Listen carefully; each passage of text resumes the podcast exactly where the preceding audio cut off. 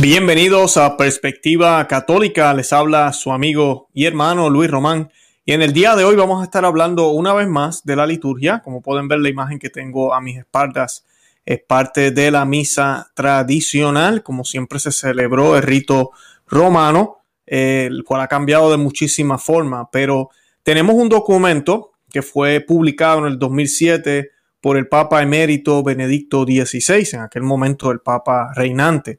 Y este documento eh, ratifica que esta misa tradicional nunca fue prohibida, eh, debe ser eh, celebrada, debe respetarse, es un tesoro de la iglesia, todos los sacerdotes del mundo entero tienen el derecho a celebrarla. bueno, dicen muchísimas cosas y habla muy bien de, ambos ritos, habla inclusive de cómo ambos ritos, o, o perdonen, ambas formas. Él le llama la ordinaria y la extraordinaria. Yo sé que algunos tradicionalistas eh, o personas tradicionales pues, no nos gusta a veces ese término porque la misa es una, eh, pero pues él lo utiliza de esa forma, ordinaria y extraordinaria. Esas dos formas eh, se benefician una de la otra según el Papa. Y pues ahorita hay muchas personas atacando el rito tradicional. ¿Por qué? Porque ha dejado a relieve los errores que hemos caído en la nueva forma, en la forma ordinaria. Y eso lo hemos hablado en múltiples programas. Yo sé que la audiencia bastante, eh, sabe bastante de esto, pero errores como por ejemplo la música, eh, el no creer en la presencia real de la Eucaristía, eh, la falta de respeto, no reverencia dentro de la liturgia, mujeres participando, estando junto con el sacerdote, eh, en, la, en el momento de la consagración vemos laicos a veces, inclusive ayudando al Padre. Eh, hay muchísimos errores, horrores dentro de la nueva forma. Y pues claro, la, forma antigua o la forma perenne, las formas de siempre, la tradicional, no se celebra así. La gente ve estos, estas circunstancias, empiezan a cuestionar, empiezan a preguntar y se dan cuenta de que hay algo mal, de que hemos caído en el error. Lex orandi, les credenci, el demonio sabe eso y pues el demonio lo que ha tratado de confundir a la iglesia con la liturgia para que empezamos a estar confundidos con la fe. Entonces, el cardenal Sara dice exactamente eso, por eso es que quise traer este, este comentario, es un tweet eh, en la cuenta de Twitter de él y pues voy a compartir eso hoy, vamos a hablar un poco, eh, ¿verdad?, qué significa todas estas palabras y cómo nos pueden ayudar a entender las circunstancias en las que estamos viviendo.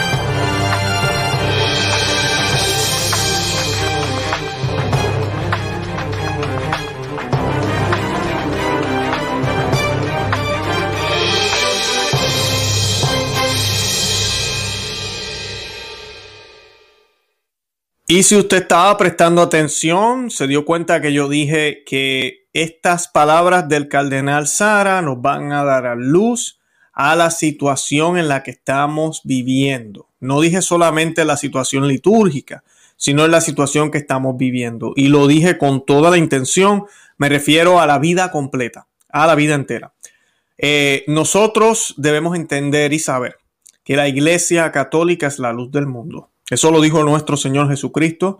También nuestro Señor Jesucristo la comparó con la sal, ¿verdad? Es la que le da sabor, es la que también hace que las cosas permanezcan, es esa, es esa luz, es esa sal necesaria para darle, eh, para darle esa esencia al mundo. ¿Qué pasa? El demonio sabe eso. El demonio sabe que no puede destruirla, porque inclusive una de las promesas del Señor fue que las puertas del infierno nunca prevalecerán contra ella. Y eso lo sabemos por fe, eso no va a suceder. Ahora, yo les he dicho múltiples veces que los católicos que, hemos, que somos miembros de ese cuerpo de Cristo, que hemos sido miembros del cuerpo de Cristo sin importar quiénes, desde, el, desde todos los papas hasta el último bebé que se bautizó hoy, eh, todos estamos siendo tentados o hemos sido tentados, muchos hemos caído y muchos ya cayeron. Y pues esa es la trampa del demonio. Así es que el demonio no podrá destruir la iglesia, pero sí podrá destruir sus miembros. Y pues hay muchísimas profecías de cómo ese remanente va a ser muy pequeño al final. Va a venir una apostasía. Yo definitivamente pienso que ya estamos viviendo esa apostasía, pero va a ser aún peor. Y estamos viendo esos indicios. Y el demonio sabe eso. Y una de las cosas que el demonio sabe es que como oramos, creemos. Por ejemplo, cuando usted se persigna antes de orar usted dice en el nombre del Padre y del Hijo y del Espíritu Santo, ¿verdad? Usted está invocando a quién? A la Santísima Trinidad. Usted sabe que usted no le está orando a un Dios que es energía, ni a un Dios que es simplemente una fuerza o, o a un Dios que no es trino. Usted siempre dice en el nombre del Padre y del Hijo y del Espíritu Santo. Así que como oramos es como creemos. Es bien sencillo si yo oro de una forma irreverente, si yo no digo la palabra Jesús nunca, o si yo no invoco a los santos, ¿saben qué? Yo no creo en, esa, en esas realidades eternas que me enseña la iglesia, que me enseña la Biblia, que me enseña la tradición con T mayúscula. Porque no lo estoy poniendo en práctica, así de sencillo. Lex orandi, lex credenci. La misa, la santa misa latina romana, el rito romano, eh, su, su su esencia completa está en el rito tradicional, de eso no hay duda. Y pues los cambios que se hicieron fue para adaptar un poco esta liturgia a los tiempos, en vez de los tiempos adaptarse a ella, porque ella es Cristo. Lamentablemente, es verdad, ya empezamos mal ahí. Y pues el demonio sabía eso y empezó a cambiarle cosas. La gente ahorita mismo con lengua vernacular, supuestamente participando más, entienden menos la misa, no saben para qué van, piensan que es un rito protestante donde todos vamos a aplaudir y a, aprender, cuando la misa es el sacrificio del Señor en el Gólgota. No es el lugar para aprender. Sí, aprendemos, claro que sí. Eso es un beneficio, pero no es el lugar para aprender. Y mucho menos el lugar para yo alegrarme, aplaudir. Si usted quiere hacer eso en un grupo de oración, en un cuarto aparte, con sus amistades o la católica, después de leer la Biblia, cantar alguna canción, chévere, pero la misa no es para eso. La misa es el sacrificio del Señor, el único sacrificio del Señor hecho hace dos mil años. Nosotros nos unimos a través de esa liturgia puesta y establecida por el propio Señor, quien le dijo a los apóstoles, hagan esto en memoria mía. O sea que en el Gólgota yo no voy a aplaudir, ni voy a bailar, ni voy a hacer nada de eso. Y pues esta liturgia tradicional le ha recordado al mundo entero lo mal que estamos. Y por eso es que la detestan tanto y por eso se está hablando de que se va a cambiar este documento de su morón pontífico, que posiblemente a los sacerdotes diocesanos no se les va a permitir celebrar más la misa tradicional y a los sacerdotes de la fraternidad de San Pedro que dependen de las diócesis posiblemente los van a expulsar. Esa es la situación que tenemos ahora mismo es triste. Son muchos han salido a hablar en defensa de su morum pontificum y de otros documentos como Ecclesia Dei y todos estos documentos que la iglesia ha ido puesto, eh, ha ido publicando poco a poco. Y pues ahorita los desobedientes quieren hacernos obedecer sus desobediencias. ¿Y saben qué? Aquí le decimos no, no, porque nosotros debemos obediencia ciega al Señor, a Dios, a Jesucristo, no a los hombres. Y el cardenal Sara nos recuerda eso hoy a través de un tweet Aquí voy a colocar una imagen que encontré en Infocatólica, de donde estoy leyendo. Y dice la crisis litúrgica. Esto, esto lo dijo el cardenal Sara y esto me gustó. Estoy hablando del ex orandi les credenci. La crisis litúrgica ha provocado una crisis de fe. Del mismo modo, el respeto a las dos formas ordinarias y extraordinarias de la liturgia latina nos llevará a un impulso misionero de evangelización y podremos por fin salir del túnel de la crisis. Yo voy a leer las palabras completas de, del cardenal Sara en unos minutos. Eh, yo sé que muchos de los que me ven tal vez dirán, pero es que el cardenal Sara está hablando de las dos. Sí, él está hablando de las dos. Le da validez a las dos. Yo personalmente pienso que ambas son válidas. Definitivamente, yo creo que lo mejor sería volver a la, a la misa como era y ya. Volver como era, porque de verdad que 60 años llevamos en esto y miren el desastre. Yo recuerdo cuando yo pequeño, y yo tengo 40 años, cuando yo pequeño no se recibía la comunión en la mano, había patena, eh, muchas mujeres usaban velos, eh, no habían laicos arriba en el altar con el sacerdote, jamás. Y ahora eso está sucediendo. ¿Qué va a suceder en el futuro? Y esto es para nombrar algunas que no son tal vez las más graves. ¿Qué pasará en el futuro? Lo que nos espera es peor. definitivamente. Y pues dice eh, el artículo, el último acto es el intento de justificación del arzobispo eh, Dijon. Y pues quiero hablar aquí rapidito de la situación de, Francia. En Francia tenemos este arzobispo Dijon que quiere suprimir la fraternidad sacerdotal de San Pedro. Eh, les dijo a un grupo de personas que habrá un nuevo motus propio en los próximos días o semanas. El cardenal Sara, prefecto emérito de la congregación del culto divino, en una secuencia de ocho breves tweets, ha salido al paso resaltando el valor que ha tenido el sumorum pontífico en el documento y lo que supone para muchas personas, unos para bien y otros para mal. Y pues, eh, a pesar de las intransigentes actitudes clericales, estas son las palabras del, del cardenal, de oposición a la venerable liturgia latino-gregoriana, actitudes propias de ese clericalismo que el Papa Francisco ha denunciado, reiteradamente ha surgido una nueva generación de jóvenes en el seno de la iglesia. Y me gusta que utilice el mismo Papa Francisco, porque la mayoría de los que están tirando o tirando piedra, podremos decir, atacando la misa tradicional, son los que apoyan al Papa. Y dicen la historia, este es el tuit del cardenal Sara. son varios tweets, es un poquito extenso, así que me acompañan. Dicen la historia, Benedicto XVI será recordado no solo como un gran teólogo, sino también como el Papa de Sumorum Pontificum, el Papa de la paz litúrgica, el que construyó un puente ecuménico con el Oriente cristiano a través de la liturgia latino-gregoriana. Será recordado como el Papa que tuvo en su corazón la voluntad de recuperar las raíces cristianas y la unidad de Europa, y que se opuso al secularismo sin sentido y a la desestructuración de la cultura europea. Todo eso le costó. A partir del motus propio sumorum pontificum, a pesar de las dificultades y resistencias, la Iglesia ha emprendido un camino de reforma litúrgica y espiritual que, aunque lento, es irreversible. A pesar de las intransigentes actitudes clericales de oposición a la venerable liturgia latino-gregoriana, actitudes propias de ese clericalismo que el Papa Francisco ha denunciado reiteradamente, ha surgido una nueva generación de jóvenes en el seno de, la iglesia. Estoy leyendo las palabras del cardenal Sara. Esta generación es de las familias jóvenes que demuestran que esta liturgia tiene futuro porque tiene un pasado, una historia de santidad y belleza que no puede ser borrada ni abolida de la noche a la mañana. Me encantó eso. Así mismo es. Y eso es lo que Benedicto XVI. Benedicto XVI no solo celebraba la misa tradicional, mayormente celebraba la nueva. Pero se trata de ese respeto, esa es la parte que yo no entiendo. Yo aquí en mi canal, en Perspectiva Católica y también en Conoce, Ama y Vive tu Fe, yo no estoy pidiendo que se quite la misa nueva. Eh, obviamente hemos denunciado los problemas que hay y definitivamente tiene que haber eh, algo que se haga porque esto no puede continuar. Pero yo no estoy promoviendo eso, yo sí estoy promoviendo que si usted tiene unos problemas aberrantes en su parroquia, sacerdotes que hacen cosas, se visten de payaso o hacen malas homilías o están haciendo las cosas completamente erradas, como esa Pachamama, la Eucaristía de la Pachamama que compartimos hace poco en nuestro otro canal.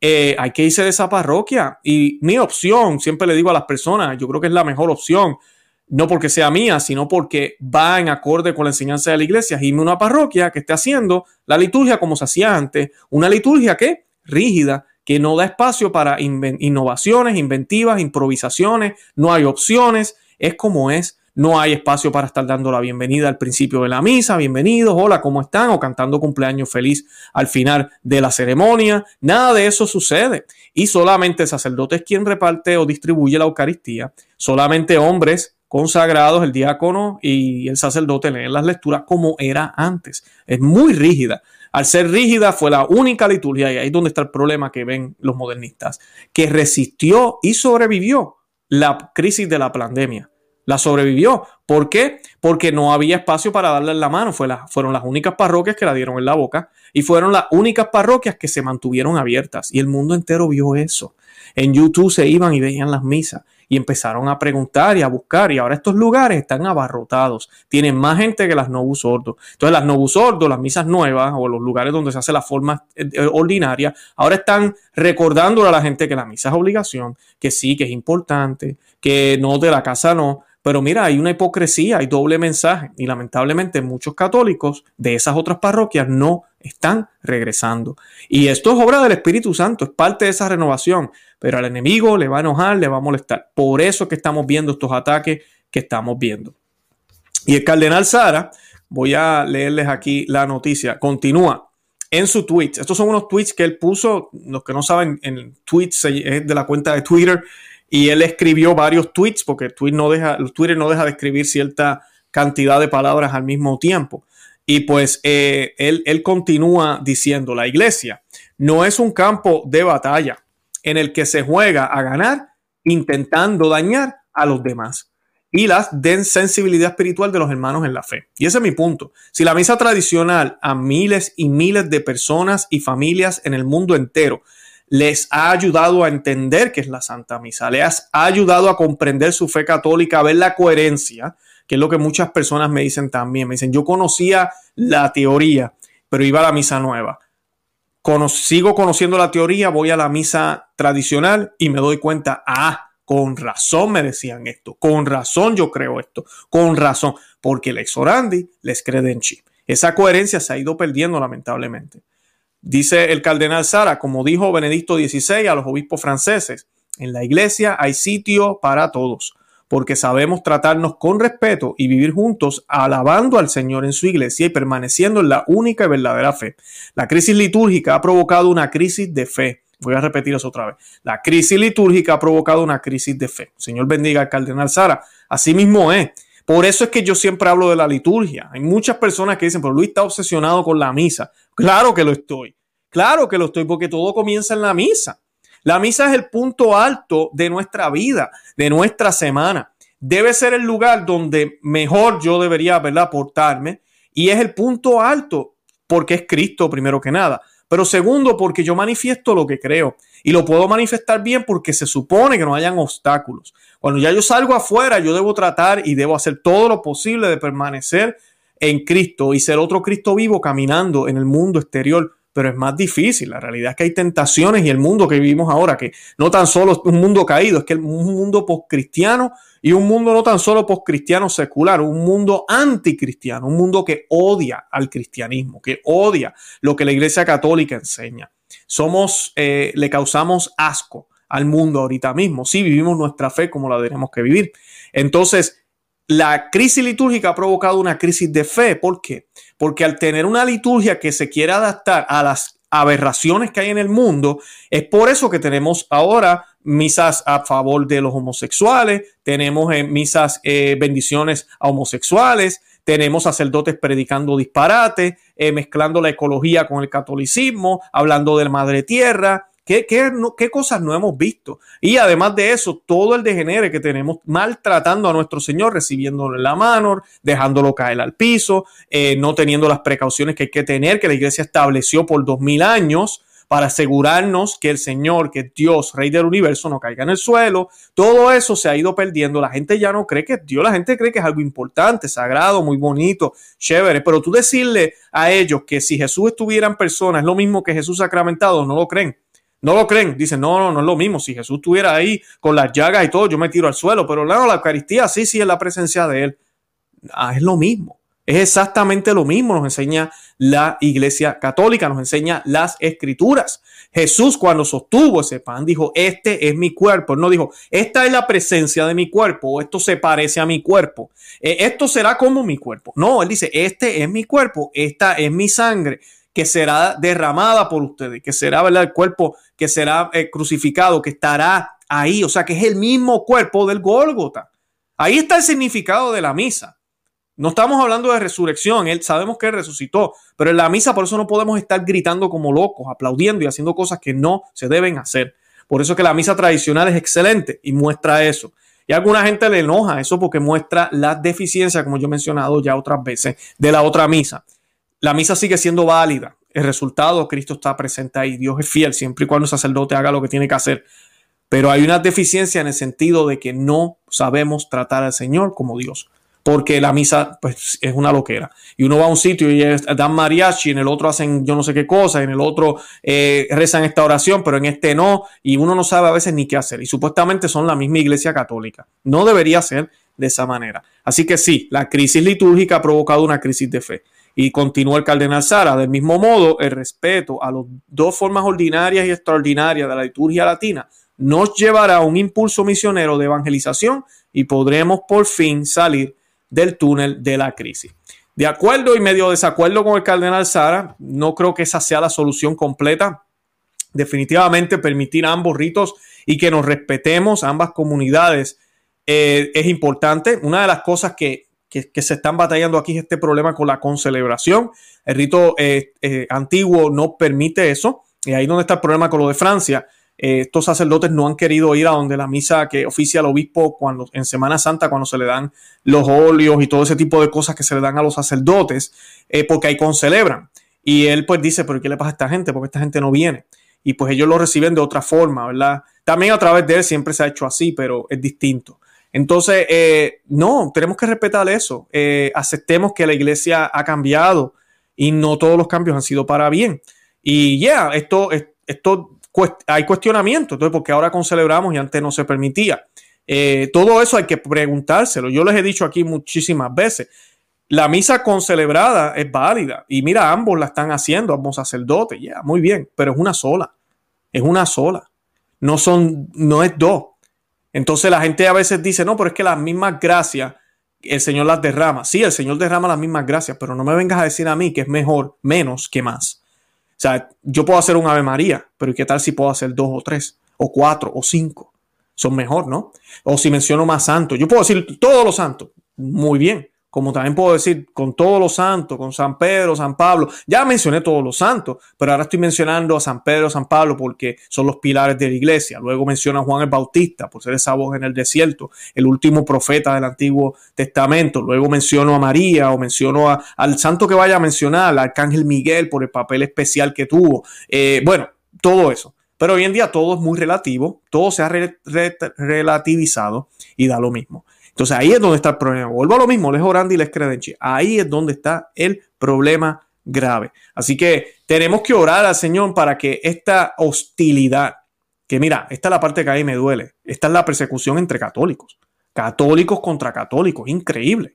O sea, no estamos hablando de que los protestantes no quieren misa tradicional en, en, tal lugar, en Francia. No estamos diciendo que los ateos, los musulmanes se sienten ofendidos cuando celebramos la misa tradicional. No, son los mismos católicos obispos, sacerdotes, detrás de otros católicos, que lo único que quieren es acercarse más al Señor. ¿No es lo que deberíamos hacer? ¿No es bueno eso entonces? Esas son las preguntas que nos tenemos que hacer para que vean lo mal que estamos y cómo el demonio está utilizando estos obispos y sacerdotes. Cualquiera que usted vea por ahí diciendo cosas negativas hacia la misa tradicional está siendo utilizado por el demonio. Punto. Porque la misa es Cristo. Y así sea en su forma tradicional, en su forma ordinaria, en otros ritos y formas que la iglesia tiene, más de 25, 26 ritos. ¿Cómo tú te vas a poner a criticar y hablar de esa forma? Es un tesoro y eso es lo que Benedicto XVI quiso rescatar y mostrarnos. Que si el Espíritu Santo empieza a orar de cierta forma, que si por errores que cometieron las personas que hacen la misa, los sacerdotes que hacen la misa no solo por estar cerrando sus parroquias, ahora están vacías, las otras están llenas, mira, no pelee, es tu culpa y tal vez también es la obra del Espíritu Santo. Aceptemos eso, de que las parroquias tradicionales están creciendo, bendito sea Dios por eso, y que la gente está teniendo un despertar. Ah, el Espíritu Santo los está dejando ver. ¿Por qué te enojas? ¿Por qué te molesta? ¿Por qué no te das una oportunidad y le estudias también, amigos sacerdote, que criticas y persigues a tus hijos católicos? Qué tristeza, de verdad que sí. Yo los invito a que se suscriban a este canal, Perspectiva Católica con Luis Román si no lo han hecho todavía. También que vayan a mi otro canal, Conoce, Ama y Vive tu Fe, y se suscriban por allá. Allá tenemos a los miembros cristeros, donde yo estoy colocando eh, eh, contenido exclusivo para ellos. Simplemente tienen que darle el enlace. Yo estoy colocando el enlace aquí para que vean cómo se, se pueden suscribir y cómo pueden ser parte de ese ejército. También estamos en Patreon las personas que están en Patreon reciben el libro de Maná de Aliento para el Cristiano, pero también tienen acceso a todo el contenido de los miembros cristeros. Estamos en Facebook, Instagram y Twitter, no por perspectiva católica, sino por Conoce, Ama y Vive tu Fe, para que me puedan seguir por allá. De verdad que les doy las gracias por el tiempo que me han dedicado hoy. Hacía rato que no sacaba un programa por este medio. De verdad que es gracias por acompañarme.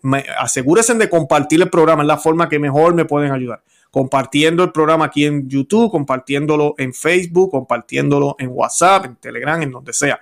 Comparta el enlace, comparta el link para que más personas se conecten y sepan que Perspectiva Católica con Luis Román existe, que conoce, ama y vive tu fe con Luis Román existe. Los amo en el amor de Cristo y Santa María, ora pro nobis.